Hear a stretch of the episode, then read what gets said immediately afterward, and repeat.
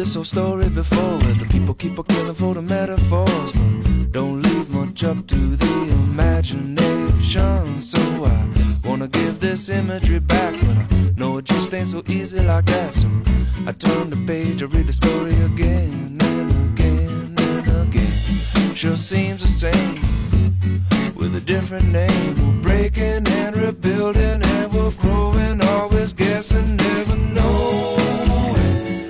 Shocking, but we're nothing, we're just moments. We're clever, but we're clueless, we're just human. Amusing and confusing, we're trying. But where is this all leading?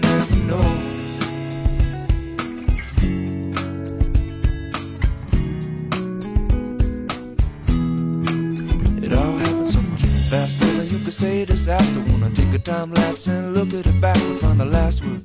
Maybe that's just the answer that we're after. But after all, we're just a bubble in a boiling pot. Just one breath in a chain of thought. Moments just combusting.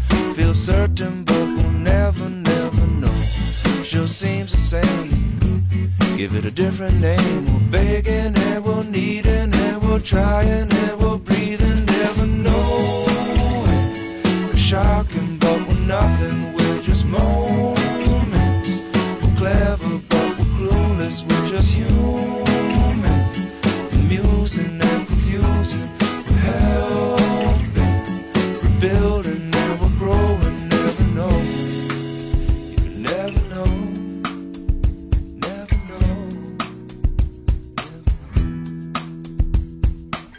Knock, knock on my door to door to tell you that the metaphor's better than yours, and you can either sink or swim. Things are looking pretty grim if you don't believe in what this spoon feeding.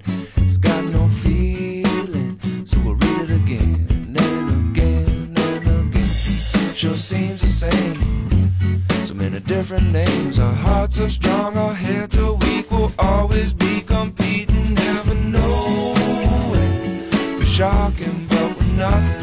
just moments. We're clever, but we're clueless. We're just human. Amusing, confusing, but the truth is, all we got is questions